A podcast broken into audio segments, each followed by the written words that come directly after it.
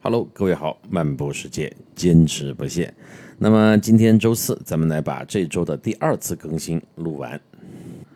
上一集呢，咱们聊到了我们一行八人来到了托斯卡纳的一个非常著名的小镇，呃，维尔特拉。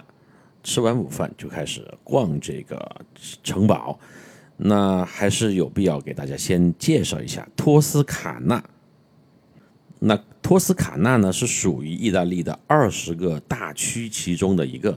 那意大利的大区呢，就相当于咱们中国的省。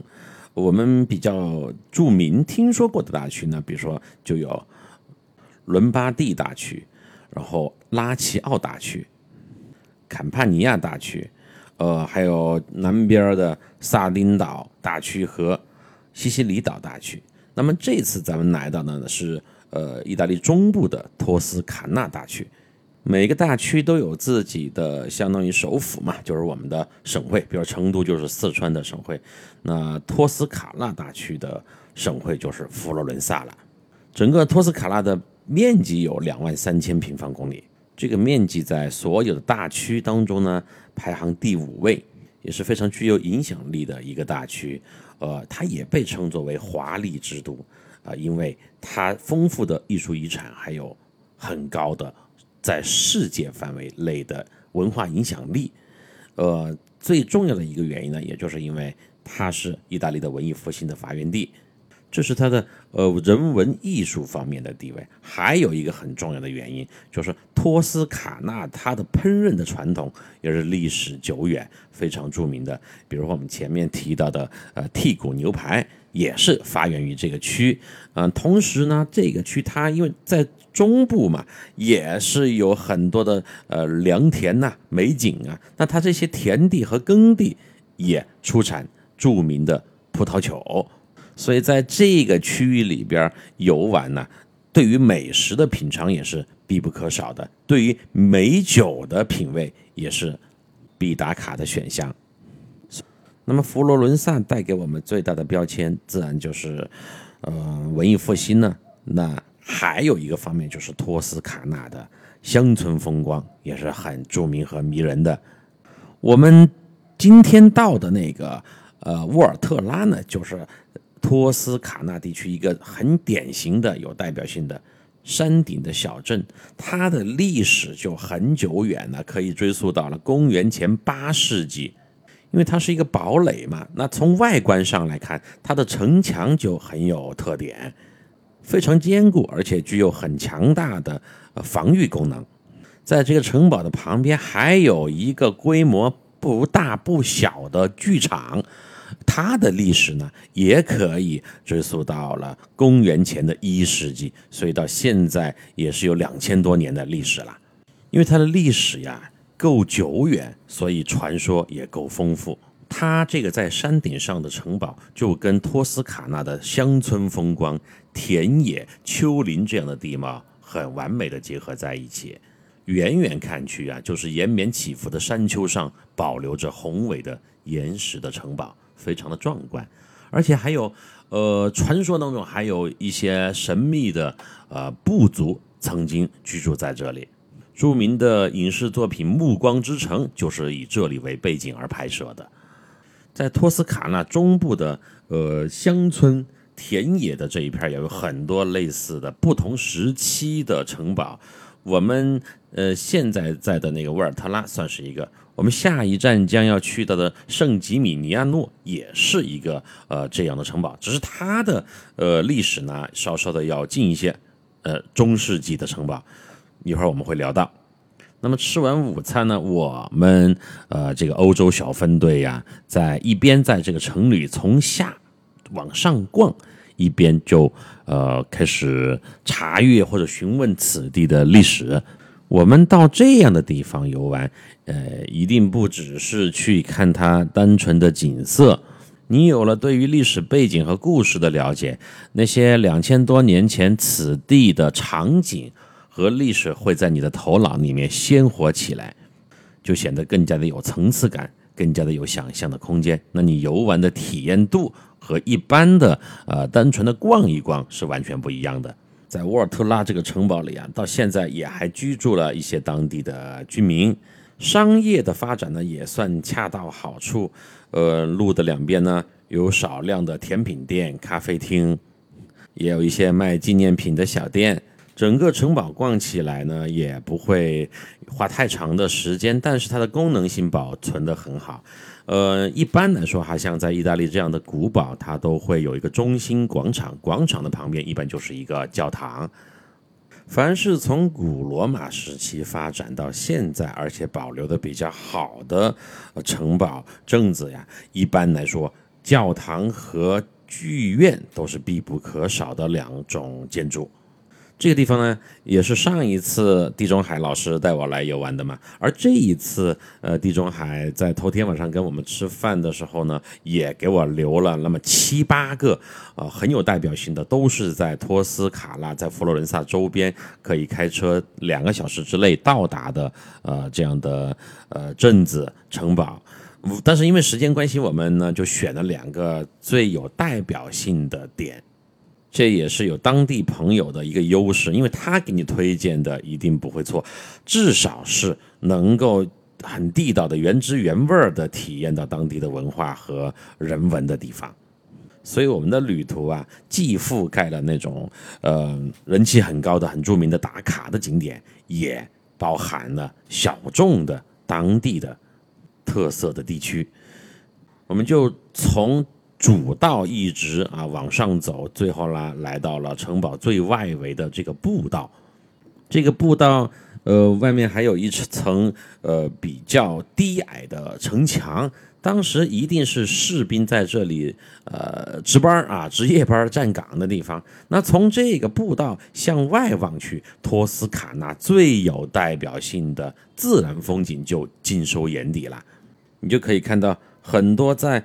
呃，杂志里呀、课本中啊，还有众多的风光明信片当中，出现的一模一样的场景：近处的剧场遗址，远处的城堡钟楼，再远处的层层山峦，星星点点的村庄散布在整个画面当中，隐隐约约的烟囱又吐出了缕缕的炊烟，又好似流动的水墨画或者沙画。真的是非常的美啊！我们经常说风景美如画，但是再美的风景画，它的原始取材也是我们现在眼前这样的最真实的风景啊！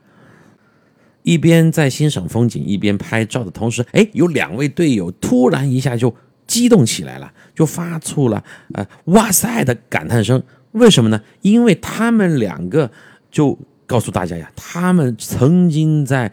呃，纪录片里边看到过这个景色，至于是什么纪录片啊，是什么时候看的，已经记不清楚细节了。但是清晰的记得，这就是之前我们看到的关关于托斯卡纳的风景的介绍，就非常激动啊！就是记忆碎片当中的印象深刻的那些风景画，以最真实的面貌出现在你眼前呢。这种体验感呀，应该还是比较神奇的，因为我自己也有太多次这样的感受了。那而且也说明咱们的团友们啊，呃，本身也是对于呃异域的世界充满了好奇的，不然他们在某个时间当中怎么会去看意大利的风景纪录片呢？而且是两位他们并不之前并不认识的情况下，发出了同样的感叹。但是他们当时并没有怎么样去拍照，而是静静的欣赏，就是啊，就像在冥想一样，眼睛半闭着望着前面的这一大片景色，深吸了一口气，想要把眼前的这个景色呀吸进自己的大脑皮层，这也是一个非常重大的旅行的意义吧。好，我们在这个观景平台啊，城墙的外围啊，停留了大概二十分钟，景色呢也看得差不多了，就开始往下走，慢慢的，呃，往出口的方向准备开车前往下一站。就在这个途中，我们又遇到了惊喜，也算是可遇不可求吧。我们这一趟意下入河的旅程当中啊，有太多的可遇不可求的呃时刻出现了，呃，比如说我们后面的圣马可的水景啊，呃，阿姆斯特丹的骄傲游行啊，还有一些哈，我们后面慢慢的分享。那这一次我们到底遇到了什么呢？我们经过那个教堂的时候，发现哎，这教堂外面真热闹。然后呢，呃，就看到有很多人呢，老年人为主，坐在教堂外边的那个凳子上在聊天教堂外面的广场的地上啊，散落了很多鲜花和一些就是装饰带的东西，呃，在地上零零散散的铺开着。在教堂门口外面的地上呢，放了一个很大的海报啊，不叫海报。我们叫做易拉宝，呃，就是平时我们去摆摊儿呀、参加展会的那种易拉宝，上面印着两位新人的名字和照片。哎，这一看太明显了。呃，这个教堂里面刚刚结束了一场婚礼，那这个广场上的人和坐在外边的石凳子上面的呃老奶奶啊，老奶奶居多，应该就是双方。新人双方的宾客、亲戚呀、朋友啊，那我们就刚好的就不说完全见证这个过程啊，估计当时也进不去教堂去参参观他们的那个仪式，但是我们至少体会到、体验到了，在意大利的这么一个比较偏远的地方的一个婚礼的氛围。我再一看，教堂旁边的空地上面停了两辆车，那这两辆车上面也是呃布置了鲜花呀、装饰带呀，那无疑这就是两辆婚车。哎，这两辆婚车也是很朴素啊，一辆是阿尔法罗密欧的一个轿车啊，很低调。然后另外一辆呢，我都不认识那个牌子哈，是一辆越野车。最吸引眼球的还是那。一字排开坐在一起聊天的老太太们，啊，那老太太们呐，真的是，呃，特别的亲切可爱，而且从他们的脸上都能够感受到他们的这个活力。我一看这一排人，大概的平均年龄都是在七十五岁以上了吧，年纪非常大了。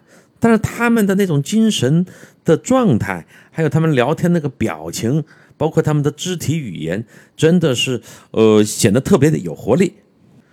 最引人注目的是他们的穿着都非常的光鲜亮丽啊，因为要参加婚礼嘛，他们穿着的衣服都是非常的大红、大绿、大紫、大黄这样的颜色，而且意大利人的审美本来就是很厉害的，他们把这样的光亮的颜色穿在身上，一点都显得不土也不俗气，反而就是那种呃年轻的时尚感在这些老太太的身上呀绽放了出来。呃，很和谐，也很好看。我一会儿会把这个照片放在后面，大家也可以看一下啊。而且他们这些老太太们呀，呃，除了这个穿的很靓丽，而身上还有配饰，眼镜呀，呃，项链呀，手环呀，镯子，呃，戒指，耳环一应俱全。坐在石凳子上面，的姿势也很优雅。虽然我们没有看到一对新人的模样，但是从他们这亲友团的呃这个状态来看呀，呃，真的是完全的感受到了当地的那种喜庆的氛围。呃，在那个广场上，旁边是一个钟楼，呃，整个阳光从呃广场上的树叶的缝隙里面洒了过来，打在这些老奶奶的脸上，奶奶们的这个精神状态又很好。我们也不自觉地被这样的喜庆的热闹的氛围所感染，大家都感觉到很开心。在门口还看到了几位穿着蓝色的长裙的，应该是伴娘模样的女士，她们呢，呃，也在聚在一起聊天啊，估计在就是讨论，哎，今天这个这两位新人给的红包还可以啊，那下次咱们又来。我不知道他们跟我们一样会不会给红包啊？我瞎说的、瞎猜的。但是他们几位的脸上也是洋溢着灿烂的笑容，而且他跟咱们国内不一样啊。我们国内找伴娘，一般伴娘伴郎一般找的是呃新婚夫妇的朋友啊，熟人呢都是年轻人，青春靓丽的。但是他们这边不讲究啊，那么可能嗯几位家里面的阿姨呀啊，就这样辈分的呃女士也可以来做伴郎。啊伴娘，就显得很自然也很纯粹。当时看到那个场景，我啊，我自己马上就回想到了，咱们也在节目里面分享过的毛里求斯，我在那个红顶教堂，呃，经历的那场婚礼哈，那场婚礼呢，我几乎是全场都，嗯，不说参与了哈，都见证了吧，也是印象很深刻。呃，有兴趣的朋友呢，可以翻到那个毛里求斯的那两集节目去听一听。说到婚礼啊，其实你看现在咱们中国人的很多的西式的婚礼，其实就是从呃西方啊呃学习或者引进过来的。你看去教堂，或者是呃穿婚纱礼服，还有很多仪式。呃，包括这个什么主婚人、证婚人，呃，都是含有西方的元素的。但是呢，它当然到了中国有自己的改良嘛。那么我的感受就还是那样啊，在国外的这个呃婚礼啊，显得更加的朴素自然一些，不会那么的讲究排场，不像咱们必须要一个豪车的车队呀，要几十辆车，他们就那么两三辆很普通的婚车。呃，简单的装饰一下，那整个的呃婚礼的场面呢，也没有我们的华丽，呃，但是他们因为是基本上都是在教堂里面举行婚礼嘛，那他的这个宗教的仪式感，包括的他整个的氛围是非常棒的。呃，毛里求斯那一次我还聊到了，我们听到了全体的亲友团在那个呃教堂里面大合唱，唱了一首呃宗教歌曲，非常的无比的好听哈。到现在我印象都很深刻，呃，我这些年在呃国外还见到过几次婚礼，还见到过德国人的婚礼、印度人的婚礼，啊，这次的意大利，然后毛里求斯，还有英国，所以这样的场面呢，也让所有的团友们都显得特别兴奋啊，而且他们也会自然而然的把咱们在国内参加过的、见到过的婚礼跟这里的婚礼场面做对比。这个时候，作为一个导游，呃，或者叫讲解，我根本无需多言，他们自己就能够呃真切的体会到这个文化的差异了。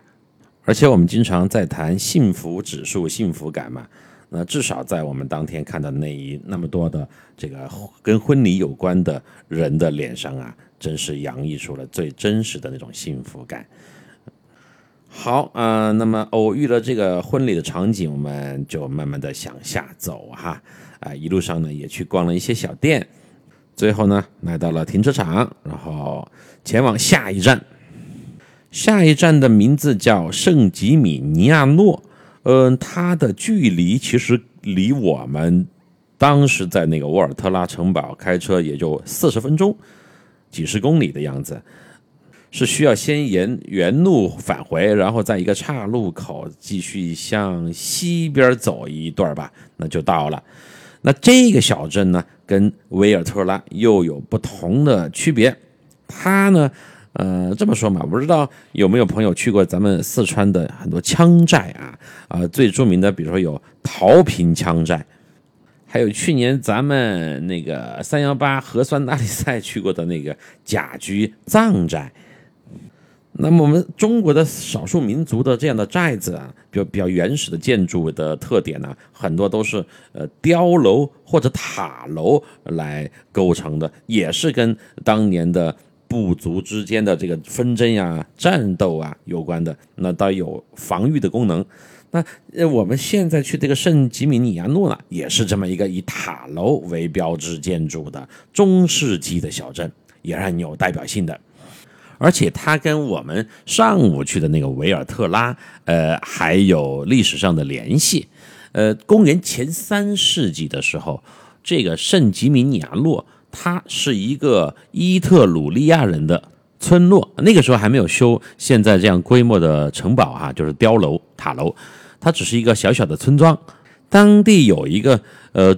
天主教的主教，呃，叫做圣吉米尼亚诺啊，也就是，呃，这个地方是以这个主教的名字来命名的。为什么他的名字足以来，呃，作为这个地方的名字呢？是因为他肯定有巨大的贡献嘛。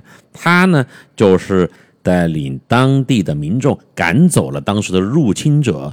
呃，在我们四国当中的匈牙利的一个民族叫匈人，当时来到了意大利这边，想要呃入侵他们，占领他们的地方。那这个圣吉米尼亚诺的主教就把他们赶走了，所以这个地方呢就留下了它的光辉的美名和传说。然后到了中世纪和文艺复兴的时期，这个地方也是因为它的战。不叫战略啊，叫它的这个地理位置相当的重要，是著名的一条朝圣之路的中转站。就是呃，你看，你看我们国内哈，呃，好多四川的人，你要去到拉萨进行这个朝拜，就是我们说朝圣嘛，他会。呃，磕长头等身像，一步一步的沿着三幺八国道，呃，花个几年的时间到达了拉萨的大昭大昭寺。其实，在天主教那边也是一样的，他们有很多信徒从不同的地方，尤其是从意大利的北部，想往罗马走嘛。那罗马梵蒂冈是天主教的中心。所以他们就在这个圣吉米尼亚诺这个地方来歇脚、中转、休息，所以它是这是它的第二个特点和重要性。那还有一个特点就是，因为这还是在托斯卡纳的地区嘛，呃，它这个城堡的四周啊。的这个丘陵地带的，呃，土壤非常的肥沃，很利于种植农产品，尤其是葡萄。所以发展到后来，这里又是一个商贸中心啊，是一个集市。时间来到了一一九九年，这一块的地方就呃发展到了繁荣顶峰的时期。那他自己就强大了嘛？呃，我们知道，在意大利是分很多教区的，天主教的教区。最开始的时候，这一块的圣吉米尼亚诺的教区是归于我们上午去的那个维尔特拉的教区所管辖的。那到了他发展到最顶峰的时期，他们觉得啊，我们自己可以独立了，我们自己可以成为一个党支部了，那他就独立出来了，而且批准他们独立的。就是那个维尔特拉教区的主教，所以圣吉米尼亚诺和维尔特拉从宗教上的关系来说呀，是一脉相承的。从地理位置上来讲呢，也很好解释，因为他们俩隔得很近嘛，开车四十分钟就到了。那么在开车的时候呢，我就把这一段历史呀，给团友们，呃，通过对讲机就边开车边串起来讲了一遍。那么在他们到达之前呢，也对这两个地方，嗯，有了更深入的了解，这样玩起来就显得自己更加有知识性，更加有文化。哎，其实我是这么想的啊，如果您跟我去了一个地方，真的认真的来体验，听我讲了，那么下一次如果你再带你的其他的朋友去到咱们这一次完全一样的路线的时候，你也可以成为一个导游啊。那当然前提是你的记忆力要足够好哈。那到了呃圣吉米尼亚诺呢，我们停好车，呃，又开始逛。呃，这个城堡呢跟前面那个不一样，嗯，规模呢稍稍还要大一些，嗯，它的这个布局呀，还有它这个建筑的特点呢，呃，它的配色，呃，要更加的统一，呃，然后。很多的塔楼，这个塔楼呢中间都有一个梯子，然后跑，呃，可以走到最上面去，呃，有一个城堡的呃形状的围墙，呃，城堡中间呢也有一个广场和教堂，那大家呃也比较劳累了嘛，就在那个广场上面呢就坐了下来，开始一大轮的自拍，我不知道怎么回事。上面那个维尔塔特拉，大家没有拍多少照片。那到了这个圣吉米尼亚诺，大家开始疯狂的拍照，呃，也趁此机会呢休息了一会儿。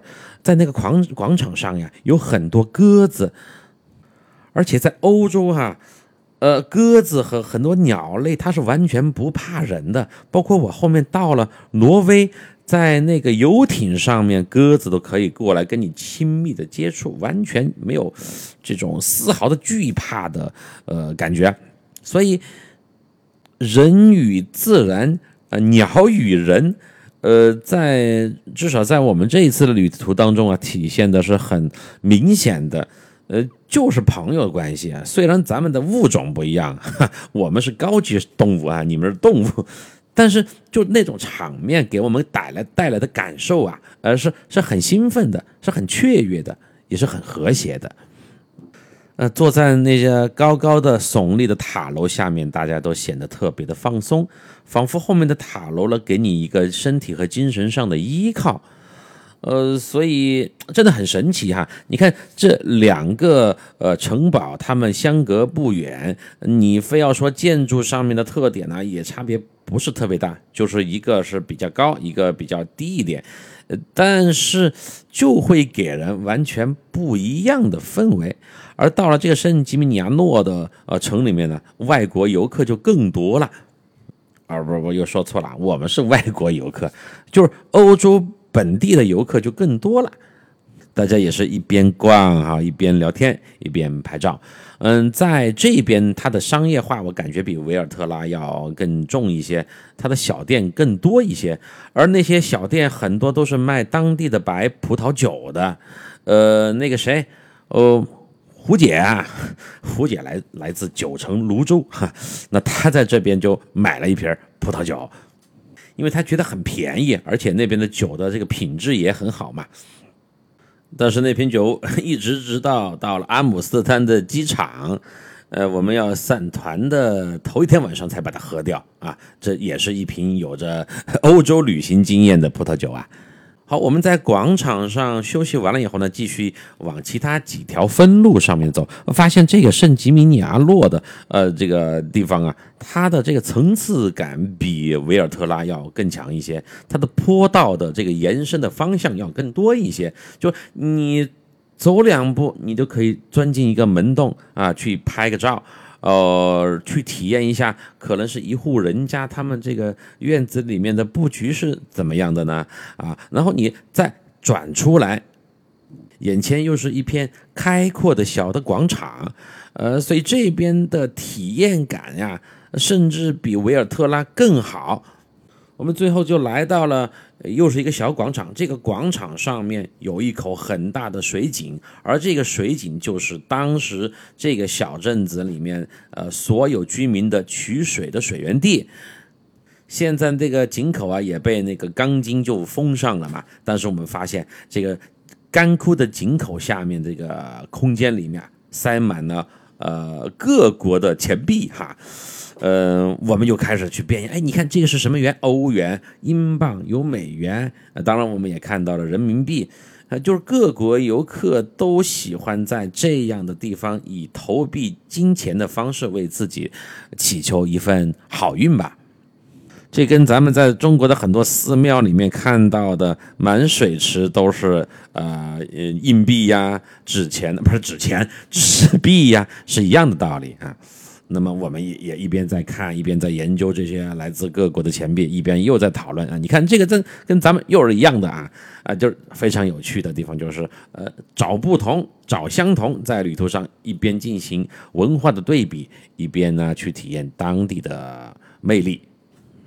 那我们后面突然又发现了一块那个宣传牌，也是在讲。此地的历史的一些文字的描述，那是英文嘛？我也给大家翻译了一下。呃，前面咱们聊到了，在一一九九年，呃，此地呢达到了繁荣的顶峰，但是呢，到了一三四八年的时候，欧洲的黑死病就席卷而来。到达了这个地方啊，所以也可以想象到当年的欧洲的黑死病有多么的猖獗，连意大利这个偏远的小镇呐，就是在山里边这么一个非常隐秘的角落的地方，他都不放过。那当黑死病啊席卷呢这一块以后呢，当然就受到了重创哈，很多人民啊，很多人也失去了生命。那当人一旦失去了他的人气不在了，那他的建设呀各方面也就停滞了嘛，啊，最后呃他就嗯怎么说呢？迫使他屈从于佛罗伦萨，他就又被佛罗伦萨所收编了。本来是独立的这么一个呃偏远的风景又好的小城镇，但最后也就，哎，怎么说呢？没落了吧？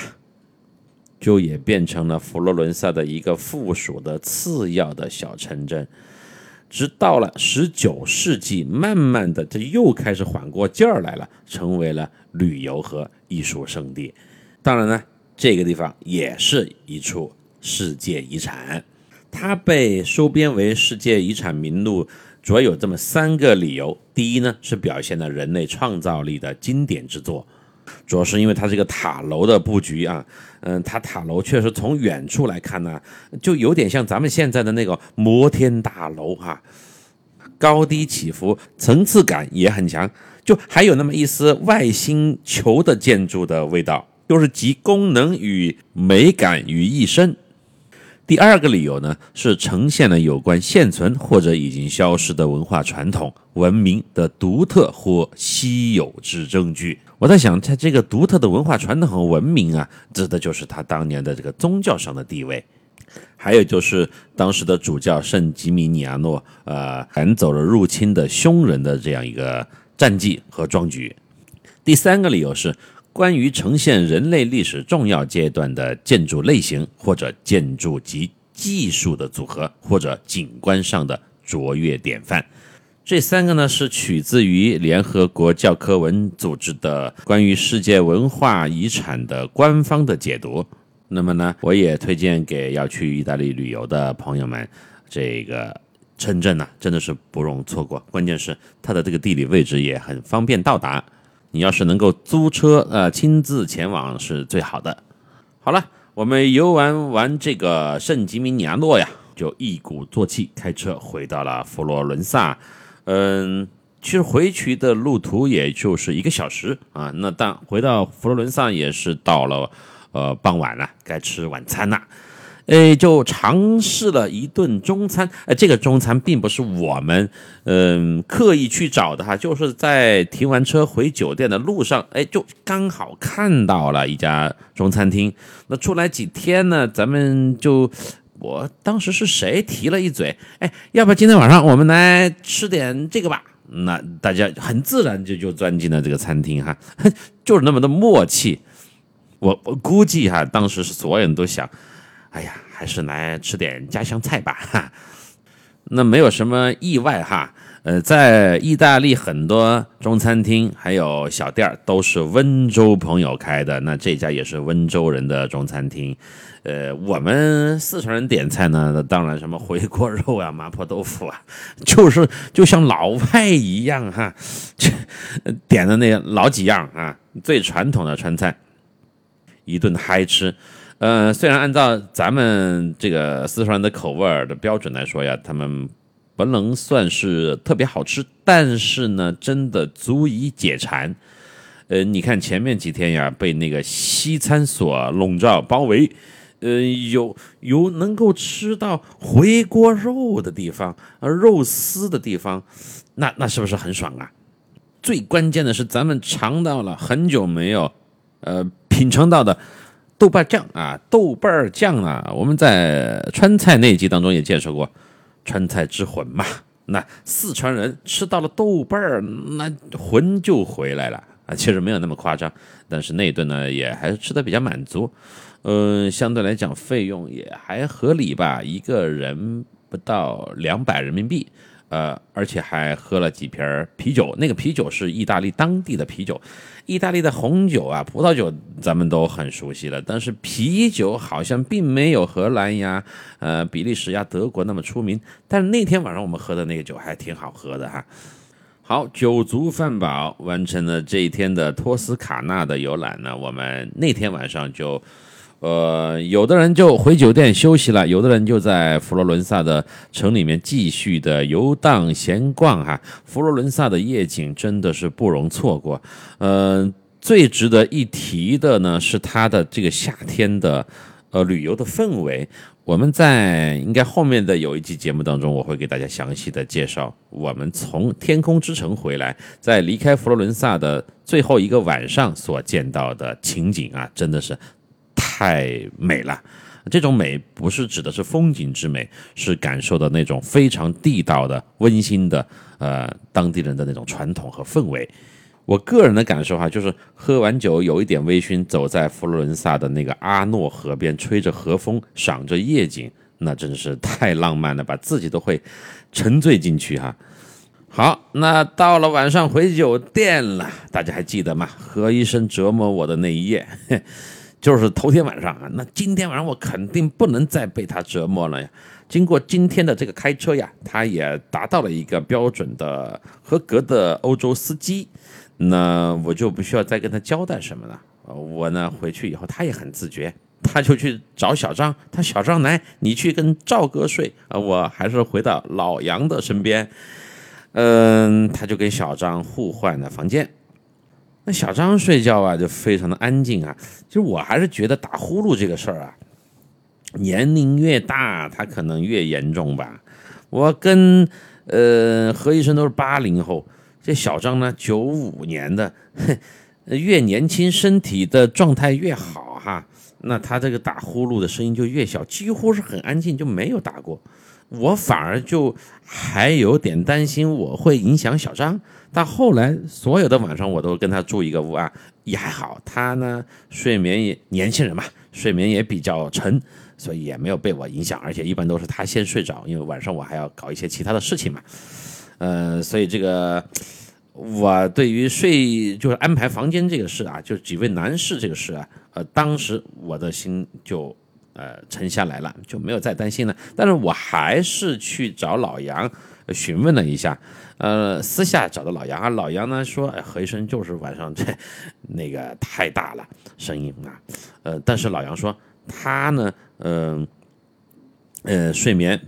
比较好，而且最关键的是何医生他睡得比较晚，老杨呢睡得比较早。一旦老杨睡着了以后，呃，何医生基本上不会把他弄醒，就算弄醒了，他也可以很快的入眠。哎呀，我是很羡慕老杨这个睡眠的状况啊。而且还有一点呢，我当时也考虑进去的，老杨是干什么的呀？卖药的呀，医药销售界的大佬啊。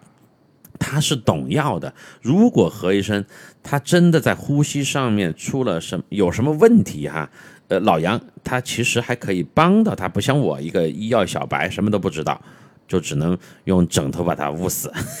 开玩笑，但估计啊，今年经过了那个什么医药反腐这个事儿呀，老杨应该没有之前那么滋润啊。这是另外一个话题啊，咱们现在就不扩展了。因为我身边也有不少做医药的朋友啊，呃，经过了前段时间那个狂风暴雨以后啊，大家，哎，好了，不说这个了哈，还是说开心的事儿。所以这个何医生呢，跟老杨睡一屋呢，他自己也更安全，并且也不会影响老杨的睡眠。那我们就这么着吧。嗯，我得出一个结论呢，就是睡觉这件事儿。就我们在旅途上哈，不管你是好朋友还是陌生人组队，遇到了问题呀，就是这个问题它已经影响到了我们这个，比如休息呀、行程呀，我们要及时的沟通的解决，不要去呃因为顾虑面子好不好开口啊，不去提出来。我在想，我要是头天晚上真的把何医生叫醒，那可能情况也不会那么糟，对吧？我说，那你先嗯等一下，我睡着了，你再睡，也可能我那天的睡眠就就不会两个小时，也不用吃那个莫名其妙的小药片儿。所以，当真的在旅途上，你跟你的队友在这些方面遇到了困难问题需要解决的时候，放下顾虑啊，然后嗯去沟通，去商量。总会找到办法的。那么我们要在旅途上，尤其是在长途旅途，在欧洲这么遥远的地方，我们一定要做一个呃旅途上的适用主义者。这个呢，对自己和对团队都是有好处的。这个也是欧美人的一种思维方式吧。那么遇到问题，我们直接沟通，不要去让对方去猜、去做脸色。谁看你的脸色呀？老子看不懂。你到最后呢，其实两败俱伤，也没有解决问题，自己还生了一肚子气。而且本来就是大家不熟悉嘛，在路上的每一天，其实都在增加大家的这个磨合的程度和默契。呃，其实挺好的哈。所以我们有时候真的要去放下自己的防备，卸下自己的外壳，才能让自己和对方都更加的自在。好了，这一段就拓展这么多，我们继续再聊一会儿吧。今天这个时间还可以。那这一天晚上我自然就睡得很好呀。第二天呢，我们又有一个长途的驾驶之旅。第二天我们会往南部折返。有人说你他妈有病吗？你不是从罗马已经来到佛罗伦萨吗？怎么又往南部走呢？因为我们要去一个又是不容错过的地方——天空之城啊！这也是咱们这次旅途的一个重头戏，也是整个。这么多天，唯一一天只去了一个点的地方，那从后面大家的反馈来讲啊，这个地方，呃，真的很值得哈。虽然我们的这个往返的路上开车一共用了四个多小时，但是大家都觉得很值得。就是我们会稍稍的从佛罗伦萨再往南开，往罗马方向走，有两百，呃，不是一百多公里到两百公里吧，嗯。我本来的计划是去了那个呃天空之城，如果还有时间，我们下午会去一下博尔塞纳湖，那是一个很小众但是很美的天然湖，那湖边的景色也是超美。但这一天呢，我们的行程确实比较长啊，开车的距离很远，也就只能到时候看呢，看天空之城玩的怎么样。那这一路呢，基本上就是高速了哈，我呢开着车哈，一路的超车啊。嗯，开的特别爽。按我们在国内开的那个驾驶习惯哈，我我我，反正在这次在意大利，很少感到有人感觉到有人在超我的车，都是我在超别人的车。但我又不是，就是完全是为了去显示自己的这个驾驶技术啊，开得很快呀，就是很自然的。那说明一个什么问题？说明意大利人在高速公路上 开车的速度相对较慢。那他们的性格当中呢，也是比较懒散，反正，呃，能到就行啊，不用去赶时间。这个跟德国人就又不一样啊。德国在高速，大家都知道，德国高速不限速的吧？那一百八一下都算是龟速了哈。哎呀，就是你在欧洲的不同的地方，你感受到了当地，呃，就是开车这么一件事情，你可以感感受当地的不同的呃特点。这个也是一个很有意思的，呃，可以发散的空间。那么高速下来以后呢，再开一段山路，就会去到天空之城那个区域哈。那一片的这个乡村的路旁的景色也是很美的。但是我们下了高速以后，发现，嗯，不对啦，该加油了。前天才。表扬了 DR 哈，当然我们发现这个 DR 的耗油量还是不小的，差不多开了不到四百公里吧，那就油就快没了。嗯，我们取车的时候是满油嘛哈，那我们不行，必须得找个加油站。那意大利的加油站呢，我现在可以介绍一下啊，对于到那边去开车的朋友可能会有一些帮助。呃，意大利的加油站，嗯，基本上都是自助加油。我们下了高速呢，很快就找到了一个。那天呢，刚好又是星期天，哎，星期天都懂的，好多人都不上班。那个加油站其实还不错的哈，呃，有几个，有十个油枪吧。然后呢，有一个小卖部的这么一个大厅。呃，本来我们还打算进去买点吃的，买点喝的，没开门，人家不上班。呃，那还好，加油可以自己搞定。好，那么在意大利开车加油呢，在跟什么西班牙呀、这个希腊呀，咱们前面提到那些国家又有点不一样。它呢是需要，呃，在加油那个油枪旁边，它有一个，嗯，这叫什么？长得有点像 ATM 机的那么一个机器，那有一个插卡的地方，那你就会，你就把你的信用卡呀。插进去，插进去以后，嗯，全是意大利语在那个屏幕上显示，现在搞不懂了。哎，老杨人家这次还带了一个翻译机，嘿，那个翻译机呀，它是可以翻译当时多少种语言，上百种语言嘛，他花了不少钱买的哈，就是他有一个摄像头对着那个文字就可以把它转换成中文。这时候咱们不知道怎么加油的时候，怎么选择、怎么设置的时候，老杨就把他那机器掏了出来，意思就是说，来赵老师你靠边站啊，这时候你他妈那英语派不上用场了，我来，就对着那个屏幕一顿狂扫，扫了半天，扫出来了，没看懂。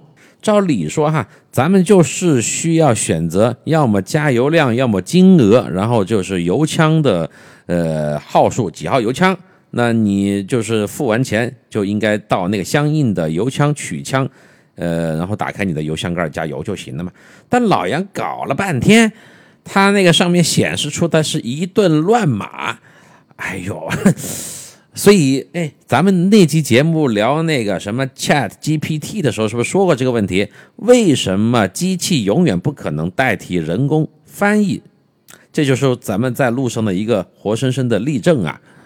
好，这个时候就卡壳了，老杨就灰溜溜的把他那个机器收了起来，还说了一句：“哎呀。”干呃，这个这个，我们点菜的时候再用吧。他的意思就是说，我们到了某个餐厅里面，呃，没有英语的菜单的时候，我们再 再用这个点菜吧。这时候，我作为这个车辆的管理人，就有点慌了呀。我这个不敢乱操作呀。为什么？因为我们刷的是信用卡。那这个信用卡，如果你操作不当被锁住了怎么办？被乱扣钱了怎么办？而且那个我们这个车的油箱就是六十来升，如果它这个设置和我们这个加油量又不符合怎么办？我当时头脑里面就开始想这些问题。那个上面确实意大利语也不多，有几个数字，反正呢我就是有点犹豫，不不敢去马上去操作啊，就。必须要把刚刚我想的那些问题全部搞明白，你才能去真实的加油嘛。这时候就略显尴尬。后排的两位女士呢，也看着我，老杨也看着我。赵老师，呃，你不是全能吗？你也有今天，你也有面对一个加油机不知所措的表现。这段是我乱加的啊。这个内心戏哈，老听友都知道的。好，就在这个时候，噔噔噔噔噔噔噔噔噔噔，旁边开来一辆车，这是一辆，嗯，应该是个柴油车吧？呃，呃，发出了非常大的轰鸣声，然后，呃，应该是父子俩，一个小哥，一个大爷呢，从车上就下来了，就一看，哎，这这这一车的中国人就呆住了嘛。你这一看就知道出什么问题了嘛？就不知道怎么用这个加油的东西呀。那小哥呢？哎，会英文，三下五除二就给我解释清楚怎么用了。我连连的道谢啊，马上操作，并且成功。呃，顺便说一下，意大利的汽油还挺贵的哈，算下来，我们当时应该是十二块钱一升，十二块钱人民币。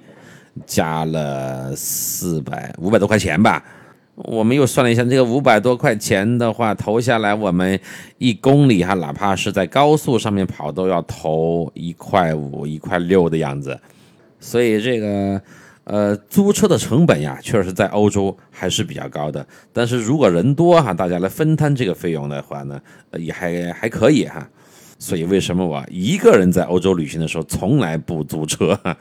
除非我哪天中了彩彩票大奖，好，当那个意大利的这父子俩看到我们成功的加油，并且非常诚挚的向他们致谢以后啊，他们才开始去忙他们自己加油的事儿。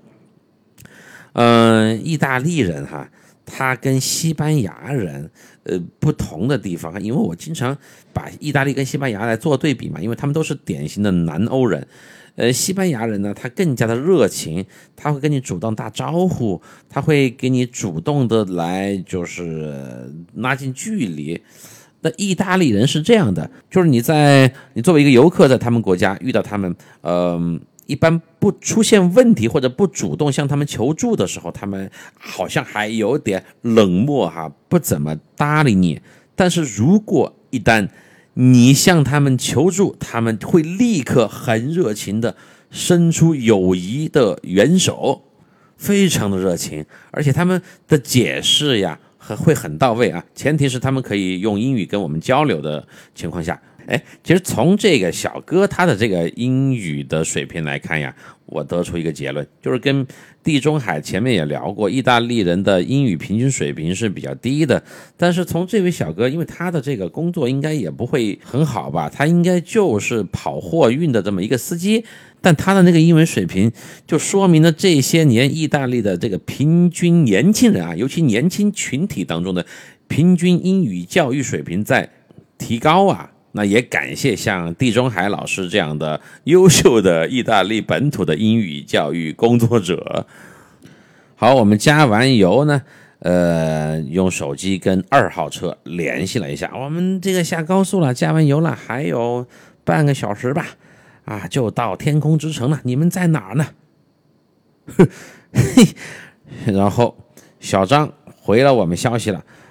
我们离哎下高速还有三十公里，三十公里啊，这不对呀！三十公里还要开一会儿呀。我就问他们，我说你们是不是又下错口子了？就是这个呃，经过环岛的时候是不是又走错方向了？小张先还没有说话，后来吞吞吐吐的，嗯，是的，赵哥。啊，这次怪我啊，赵哥，别怪何医生，他没问题，是我看地图看错了，呃，所以我们又耽误了一会儿啊。嗯，你们先去吧，那到了等我们就行。嘿，哎呀，二号车呀，二号车，想当年咱们在三幺八这个核酸拉力赛，我也是二号车的主驾呀。哎，开玩笑啊，没有批评二号车的意思，就是说呀。呃，都是经验，都是经验。这有了第一次，然后小张人家还是第一次出国呢，呃，就让他担任二号车的这个导航员这么一个重要的责任。其实总的来说，完成的已经挺好的了。哎，我跟小张一个办公室嘛，咱们就这两天时不时还在聊意大利的这趟旅途呢，啊，太多可以回味的呃趣闻呢。就搞得办公室里的其他同事都非常羡慕啊，都在报名明年啊要跟赵老师去。我呢暂时没同意他们，呃，因为我是优先把位置留给咱们听友的哈。好，OK，回到旅途啊，这这说标了，哎，说哪儿了？啊，对，那加完油，然后跟他们联系了以后呢，反正知道他们大方向没错，也最多一会儿就到了。那么我们就继续的。呃，向山里边开了啊，离开了高速的主路。那这一段路呀，嗯，又是典型的跟头一天的那个托斯卡纳的风格不一样，但是很典型、很有代表性的意大利的乡村的风景。呃，边走边停，呃，一会儿会看到一些牧场，然后葡萄酒的酒厂，嗯。还有一些就是修的很漂亮的路边那些应该是农场主的房子，那老杨呢对这些东西也是比较感兴趣，所以我们时而停下来拍拍这个房子，时而呢，呃，慢慢的一溜达啊，让 Nancy 跟老胡啊不是胡姐 下来摆个造型啊，拍个美照，就这么慢悠悠的开了半个小时吧，就到达了。天空之城下面那个小镇，呃的停车场。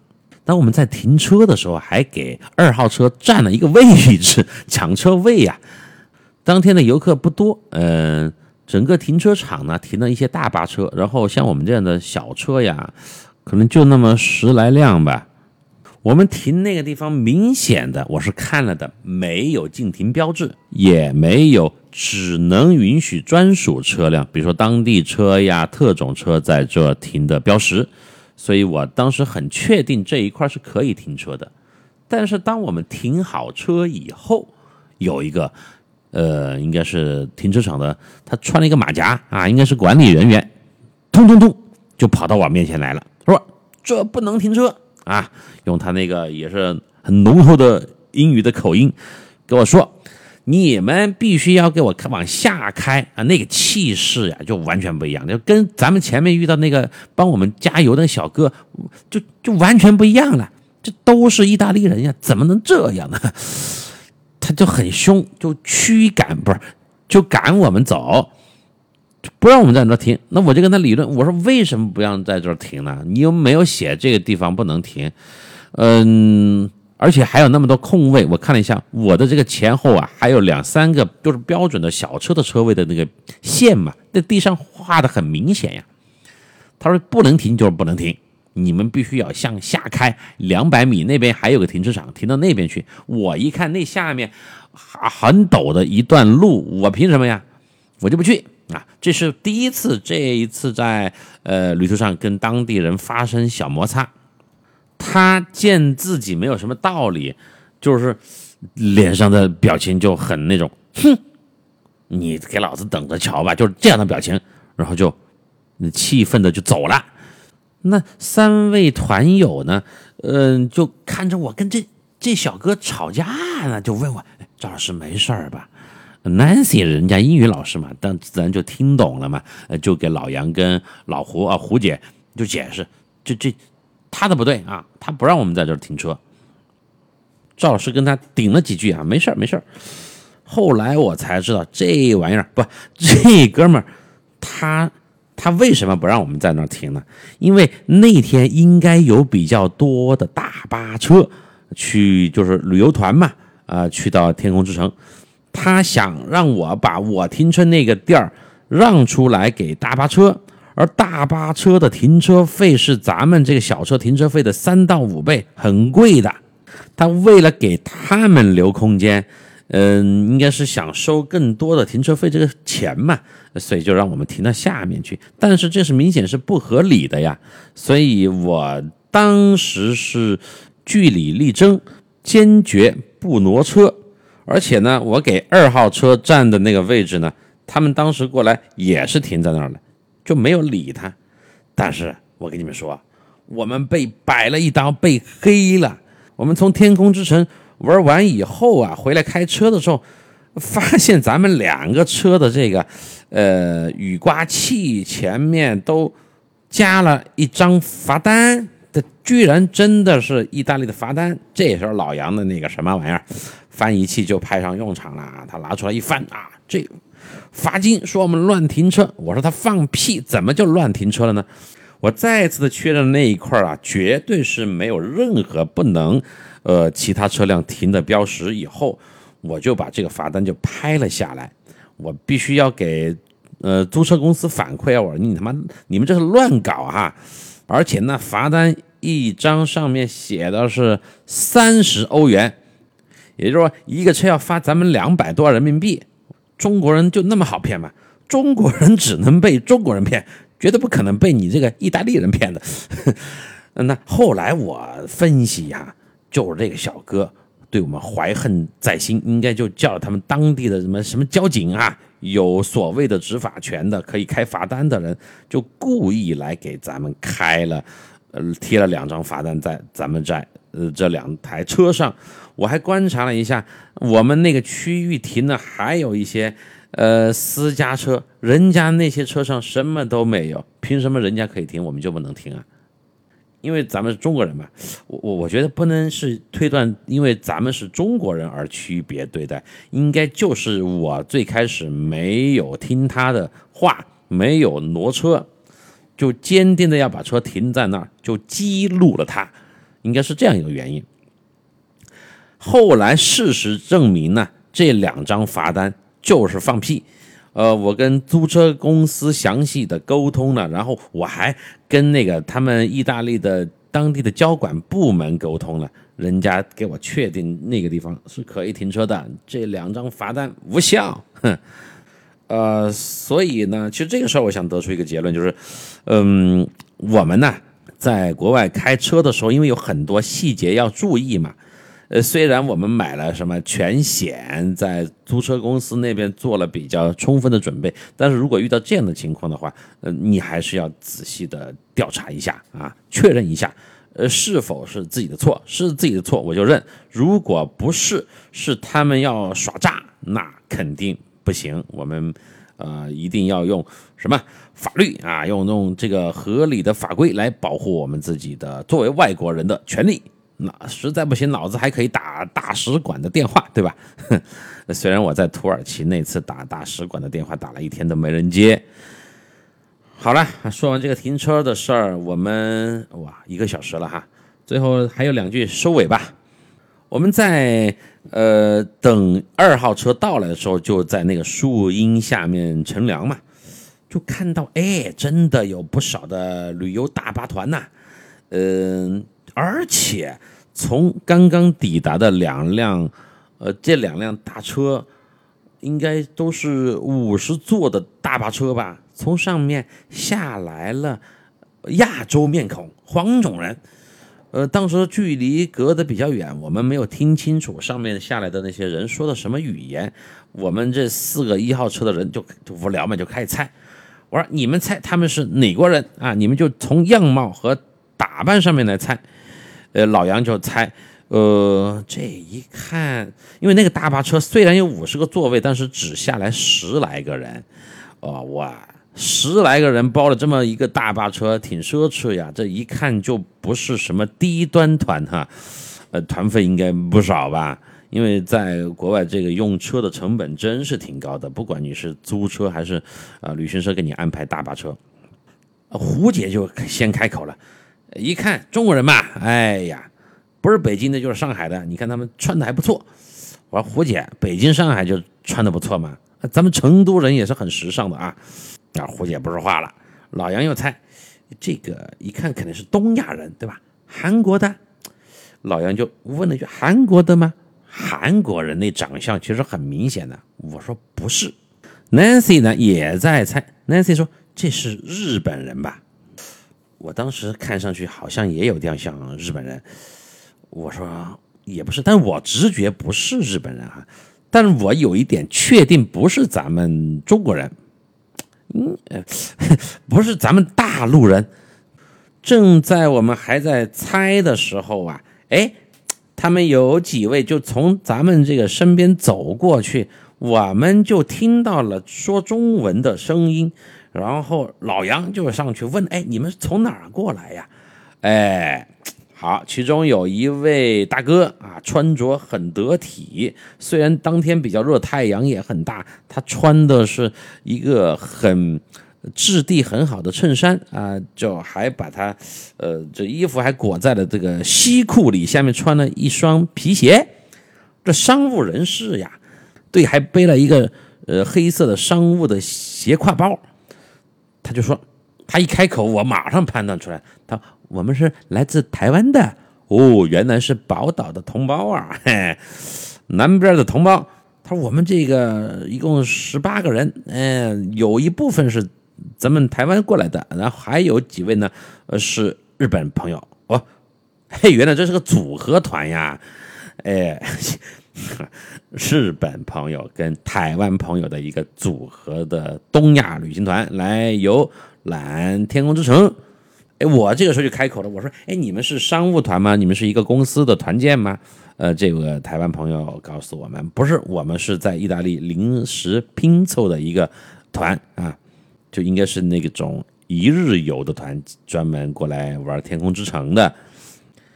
后来我们来复盘呀，确实从他们的穿着、动作，还有这个姿态来讲啊，呃，确实很符合日本和台湾同胞的特点。我们如果是大陆同胞呢，那下来的景象哈，就又是不一样的啦。尤其人特别多的时候，我就不描述了，大家都可以猜得到那种呃情况。好吧，今天哇塞，这时长好久没有这么长了。今天聊的比较分散哈，啥都有一点儿，呃，希望大家能够听得也比较过瘾。嗯，好吧。我们下一集、下一周，我们正式的进入到了天空之城这个地方呢，也值得好好给大家介绍一番。今天就这样吧，提前祝大家周末愉快，一切顺利。好久没说这句话了。OK，这里是 Frank 的漫步世界，咱们下一周意大利继续不见不散，拜拜。